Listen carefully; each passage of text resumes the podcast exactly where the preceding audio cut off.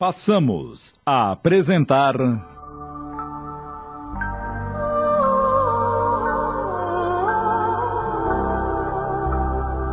Renúncia.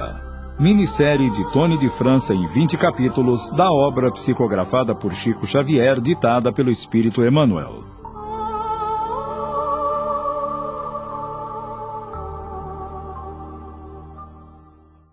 Vejo que todo argumento agora desfavorece minhas pretensões e propósitos mais ardentes. Mas, Cirilo, do Inácio não poderia nem mesmo cogitar da concessão de um dote à filha? Nunca me casarei visando um dote, Susana. Pois trata-se de questão muito importante e, e talvez venha a ser por isso mesmo que Madalena recuse a ceder aos caprichos juvenis. Mas como assim? Susana, astuta como quem guarda os trunfos do jogo para o fim, disse resoluta. Talvez ignores que a tua eleita está prometida por decisão dos pais ao seu primo Antero de Oviedo Villamil, que cresceu ao seu lado como irmão. Desta vez foi Cirilo a esboçar espanto. Profundo rancor se apossou dele. O ciúme da jovem do Chesney corroía-lhe agora o coração e perguntou: Será mesmo possível? Sim, pois do Inácio, que dizem, há quase dois anos vive à custa do rapaz, que não se entregou a tal sacrifício se não tivesse um propósito deliberado. É sabido que a prima constituiu seu sonho de amor, apesar de Madalena pareça insensível a esse afeto. O incontestável é que a família Villamil está totalmente empenhada nesse débito de graves proporções. Era Cirilo agora que mergulhava num mar de reflexões profundas. Ceder, jamais. Madalena lhe tocava o coração como nenhuma outra mulher. Sentia o perfume de sua mão, o som de suas palavras, a leveza do último bailado. Estava convicto que a sensação de amor que sentia por ela era recíproca. Lutaria por esse amor até os confins da terra. Afastar Antero de Oviedo a qualquer preço era indispensável. Nem a beleza do crepúsculo e nem a presença da prima ao seu lado o fez mudar sua desvairada emoção e bradou em voz alta: Não desistirei! Jamais! Ao ouvir esse brado de revolta inesperado, Susana sentiu-se estremecer. Tentando justificar seu receio, exclamou: Bem, Cirilo, vamos indo. É noite e espero-me para o espetáculo. Um silêncio pairou entre ambos. Cirilo tomou as rédeas no veículo e a galope partiram dali. Instantes depois, paravam diante da casa onde Susana se hospedava. Ele recusou em acompanhá-la ao teatro e agora a adentrar sua casa. Saiu dali dando chicotadas no dorso do belo animal que parecia sofrer a mesma inquietação do dono recolheu o veículo num galpão e saiu à rua caminhando, engolfado em meditações, alheio ao movimento nas ruas. Muito depois da meia-noite, regressou ao hotel. Só voltaria a rever a amada, conforme combinado, à noite junto à igreja de Notre-Dame. Lá estava ele contando os minutos, e eis que, após longas reflexões e angústia, uma carruagem parou nas proximidades e três jovens saltam dela em direção ao santuário. As duas amigas de Madalena, Colette e Cecília, se entregavam às práticas religiosas, enquanto ela, prazerosa, tomava o braço do jovem Davenport e afastaram-se dali. Cirilo estava radiante, trocando confidências com a amada. A certa altura do colóquio amoroso, exclamou: Madalena, desnecessário dizer-te do que sinto por ti, mas preciso abrir meu coração. Amo-te muito, apesar destes poucos dias de convivência, mas posso contar com o teu amor para sempre? Sim. Desde a primeira vez, tenho sonhado contigo e antevejo as alegrias de compartilhar um lar cheio de filhos e de flores. Ai, era o que eu queria ouvir de seus lábios. Que voz cariciosa e dominadora, como um sopro de vida. Ah, este é um momento divino. Cirilo, compreendendo aquele silêncio, de súbito recordou as advertências que Susana lhe fizera e disse: Madalena, tenho o coração repleto de presságios tristes. É, preciso que me esclareças. Mas o que te afliges? Ah, porventura, alguém disputa comigo o tesouro do teu coração? Que dizes? Por favor, me entendas. Acredito nos teus sentimentos e na tua sinceridade, mas quem sabe teus pais te destinam a outrem que te mereça pela fortuna que não possuo ou pelos títulos que me faltam. A jovem, como que despertando de um sonho, chorou convulsivamente. Lembrara-se dos grandes débitos de seu genitor para com o primo Antero de Oviedo e as combinações de ambos para o futuro enlace. Não chores, Madalena. O amor confia sempre, e acaso acreditas que sou de todo inútil? Ninguém pode impor-te um casamento contra teus desígnios. Se me amas, te defenderei até os confins do mundo. Não será por circunstâncias mesquinhas de mil francos a mais ou a menos. O dinheiro jamais entrará em nossos planos de felicidade. Face ao exposto, Madalena enxugou as lágrimas e relatou em minúcias as dificuldades da família desde os tempos de Granada. Seu pai tinha cargos políticos do jogo sua infância fora enriquecida num convento de Ávila. Sua mãe sofria do coração. Conhecedora da situação financeira da família e mais a doença da genitora, mesmo sabendo das intenções matrimoniais do primo Antero, alimentava desejo ardente de lançar-lhe em rosto a negativa formal com o desprezo que essa união lhe inspirava. Mas teu pai, a quem veneras tanto, teria coragem de vender a felicidade da única filha por um punhado de dinheiro? Não, não creio. Meu pai, apesar de tudo, tem sido meu melhor amigo. Cirilo, acreditas nos sonhos? Hum, ora essa. Por que perguntas? É que ainda em Granada, certa vez eu estava à porta do Alhambra, quando algumas colegas, quando um ancião que lia as mãos, aproximou-se e, por curiosidade, estendi-lhe a minha. Ele meditou e falou: Menina, tu és bem nascida, mas não és bem fadada. Prepara-te, minha filha, e une-te a Deus, porque teu cálice no mundo transbordará de amargura. Temos várias existências, e a tua atual é promissora de tempos difíceis para a tua redenção. Fiquei aterrorizada a ponto de chorar. E onde estava Dom Inácio que não repeliu o estúpido? Meu pai ficou furioso, repreendeu-me e encaminhou o feiticeiro ao Tribunal da Inquisição, onde ficou encarcerado por três meses. Posteriormente, papai foi informado que se tratava de um perigoso demente de origem egípcia. E admitiste suas afirmativas? Confesso que fiquei impressionada. A princípio não acreditei, mas reconheço que, até hoje, minha vida tem sido um mar de preocupações infinitas. Não vou fraquejar e deixar-me vencer pelos maus presságios. Minha fé em Deus é maior. Mas, Cirilo, um detalhe me remoe no íntimo e que nunca esquecerei. É o fato que se refere a outras vidas. Tenho tido sonhos significativos. Como se explica isso? Ora, que é isso, Madalena? Não te quero ver entregue a crendices. Ah, se eu encontrasse esse feiticeiro, mandaria dobrar suas penas nas mãos dos inquisidores.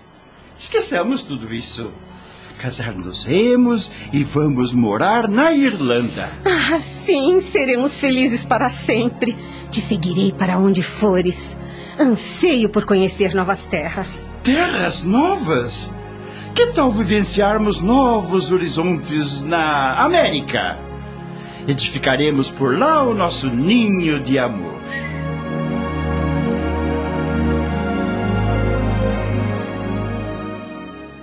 Estamos apresentando. Renúncia. Voltamos a apresentar. Renúncia. Ao fim da conversa e dos planos para o futuro, Cirilo prometeu a Madalena visitar-lhe aos pais na noite seguinte, em sua casa no bairro de Santo Honorato. Será que terei forças para tratá-lo fraternalmente? E se encontrar Antero de Oviedo? E os pais de Madalena, como me receberão? Para sua surpresa, ele foi recebido com muita simpatia pelo casal Villamil Dom Inácio e Dona Margarida fizeram com que ele se sentisse em seu próprio lar, e em homenagem à querida pátria Espanha, trataram-no de Dom Cirilo. Após tecerem vários comentários sobre as relações entre espanhóis e irlandeses, não deixaram de falar de política e religião. Não tardou para que o ruído de uma carruagem se fez parar em frente ao antigo casarão dos Villamil. Era Antero de Oviedo regressando de Versalhes. Finalmente, o rival de Cirilo ia se apresentar. Jovem, esbelto, de beleza física, beirando seus 30 anos, alto e elegante, entrou na sala onde foi apresentado ao jovem Davenport, mas não disfarçou a estranheza daquele rapaz na casa dos tios. O que faz aqui essa pessoa? E por que Madalena e ele se entreolham tanto? Sinto que o ciúme envenena meu coração, mas não posso deixar transparecer o meu desafeto a ele. Seguiram-se os encontros dos jovens enamorados por várias semanas, bem como o plano para o enlace, mesmo que fosse sem o consentimento dos seus pais. Para ele, o mais importante era o aval do tio Jacques em Blois. Nesse ínterim, Susana buscava sempre que podia esquivar-se da rival. Ao anoitecer de um belo dia, Cirilo bate à porta da vasta mansão em Blois e Susana é quem vai atender. Não disfarçou a surpresa e friamente o conduziu até a sala. Com alegria e surpresa, Jacques abraçou o sobrinho, relegando a demora de sua visita. À noite, após o recolhimento de Susana e Carolina, sua irmã caçula, Cirilo e o tio conversavam animadamente. Vamos lá, meu sobrinho. Teus olhos não negam que tens algo importante a dizer-me. É verdade, meu tio. Encontrei uma jovem que resume as minhas esperanças. Então diga-me, porventura eu a conheço? Trata-se de Madalena Villamil. Ah, que bom! Conheço-a muito bem e não podias fazer melhor escolha. E quando pretendem casar-se? Seu parecer, meu tio, me alegra e muito, mas estou um pouco indeciso quanto à data, pois ainda não participei a meus pais os meus intentos. E pretendes ir a Belfast para esse fim? Se for possível, sim. Meu sobrinho, não vás à Irlanda antes do casamento. Ah, Mas por que, meu tio? Porque serás flechado de tantos apelos estranhos que talvez fiques por lá carregando sempre um sonho morto. Seu pai está distante da nossa compreensão da vida. Que devo fazer, então? Escreverei a teu pai e comunico-lhe que há tempo já me havias incumbido de pleitear a devida permissão e, por motivos imperiosos, adiei o assunto e ainda explico-lhe que a futura nora é filha de coração. Ah, obrigado, tio. Sua colaboração sempre me alegra, bem como a preciosidade dos seus ensinamentos. Mas Madalena descende de fidalgos, enquanto eu sou muito pobre. E pobre? Lembre-se, filho, que quem trabalha deve esperar sempre o melhor. Mas quem perde o tempo alcançará a miséria. O trabalhador possui o tesouro da paz de cada dia. O ocioso encontra em cada noite o padecimento da insatisfação. Um vive na claridade da esperança, outro na tormenta da ambição. Sei que não és ocioso. Podes casar quando bem quiseres. Que tal a data de 25 de dezembro? Tão perto? Tampouco solicitei o consentimento dos pais de Madalena. E as providências indispensáveis? Serão todas atendidas, não te preocupes. Reservo-te dois mil escudos a título de cooperação para o teu sonho de amor.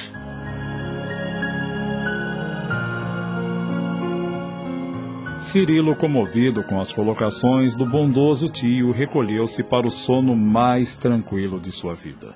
Jacques, sem perceber, nota a presença de Susana, que surge em prantos copiosos. Pai, eu ouvi tudo. Mas, mas do que se trata, filha?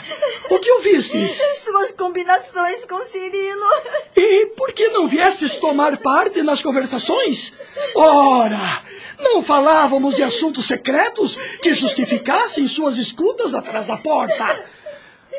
Por que choras tanto? Amo Cirilo, meu pai, e não me conformo com a sua decisão. Filhinha, não desesperes. O coração tem mil caminhos para a felicidade. Basta aceitar a vontade de Deus. Elimines o rancor pela escolha do teu primo. Renova teus pensamentos e fortalece tua vontade enfraquecida.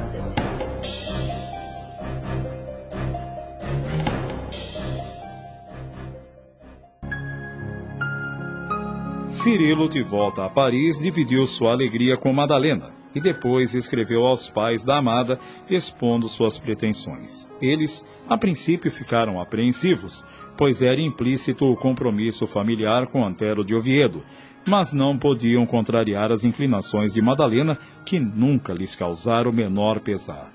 Na primeira oportunidade, na presença de Antero, Dona Margarida e Dom Inácio comunicaram-lhe o pedido de casamento que Cirilo expusera. Meu filho, Hoje temos uma notícia a dar-te. Cirilo Davenport pediu Madalena em casamento. Muito me estranha esse pedido, pois espero minha prima desde a infância. Mas Madalena está de acordo e não podemos e nem devemos contrariá-la. Isso é uma ingratidão. Onde está a autoridade de meu tio para expulsar esse irlandês audacioso, sem títulos e sem dinheiro do meu caminho? Esse casamento é um absurdo. Antero, Madalena nunca me deu o mais leve aborrecimento. E a autoridade se exerce com aqueles que a desrespeitam. Antero, meu filho, quem poderá decifrar os mistérios do coração? Não concordo com suas opiniões. Afinal de contas, o senhor meu tio tem débitos bem pesados para comigo antes de levar em conta qualquer privilégio a esse irlandês miserável que me anula as esperanças. Sei que te devo dinheiro, mas não te esqueças que nos devem os cuidados da educação. Se reclamas o que te deu em escudos, como te poderia pagar com as coisas privativas do coração de minha filha? Não te encolerizes, Antero. És nosso filho pelo coração acima de tudo. Considera, pois, que Madalena é tua irmã. Seria possível amá-la como esposa? Modifica teus sentimentos em relação a ela. Ainda terás um matrimônio feliz. És jovem, bonito e trabalhador.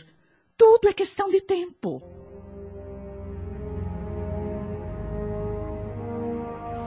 Considero os conceitos carinhosos de minha tia, mas no âmago do meu espírito sinto propósitos de vingança. Disputarei Madalena até o fim dos meus dias, meu tio também pagará muito por suas objeções audaciosas e ingratas. E quanto a Cirilo, cedo ou tarde hás de experimentar o peso da minha crueldade. Permanecerei por perto de Madalena, qual sentinela sem repouso.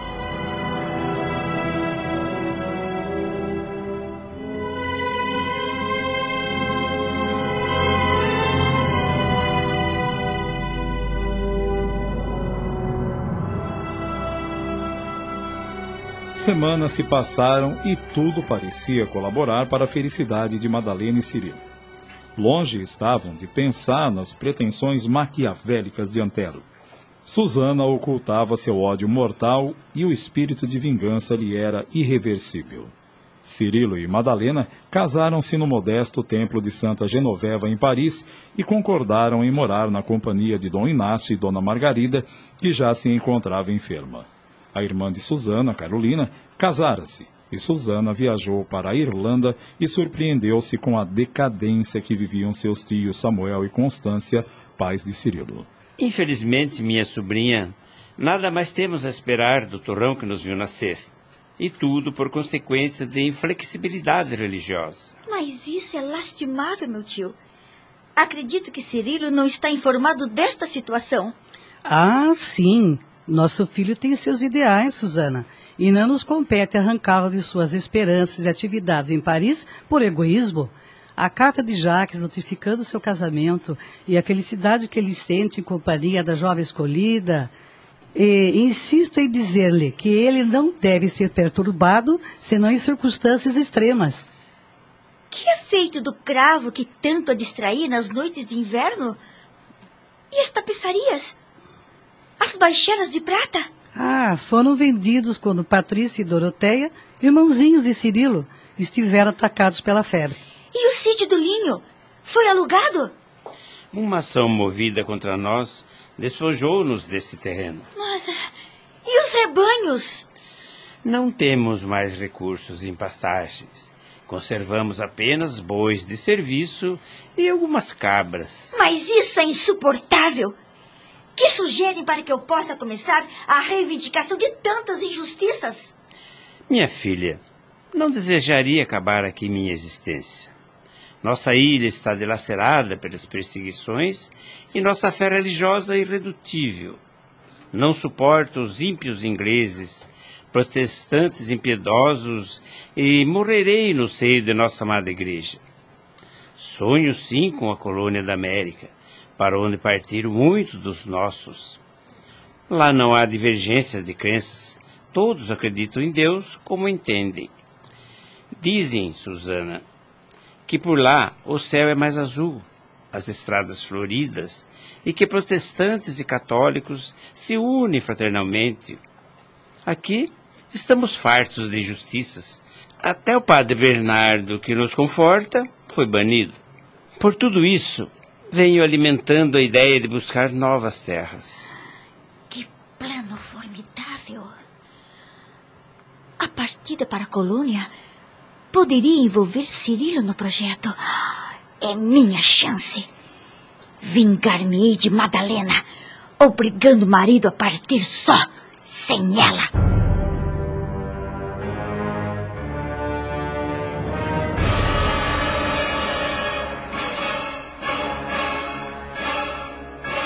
Acabamos de apresentar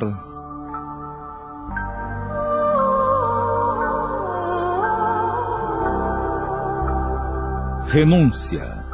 Minissérie de Tony de França em 20 capítulos da obra psicografada por Chico Xavier, ditada pelo Espírito Emmanuel.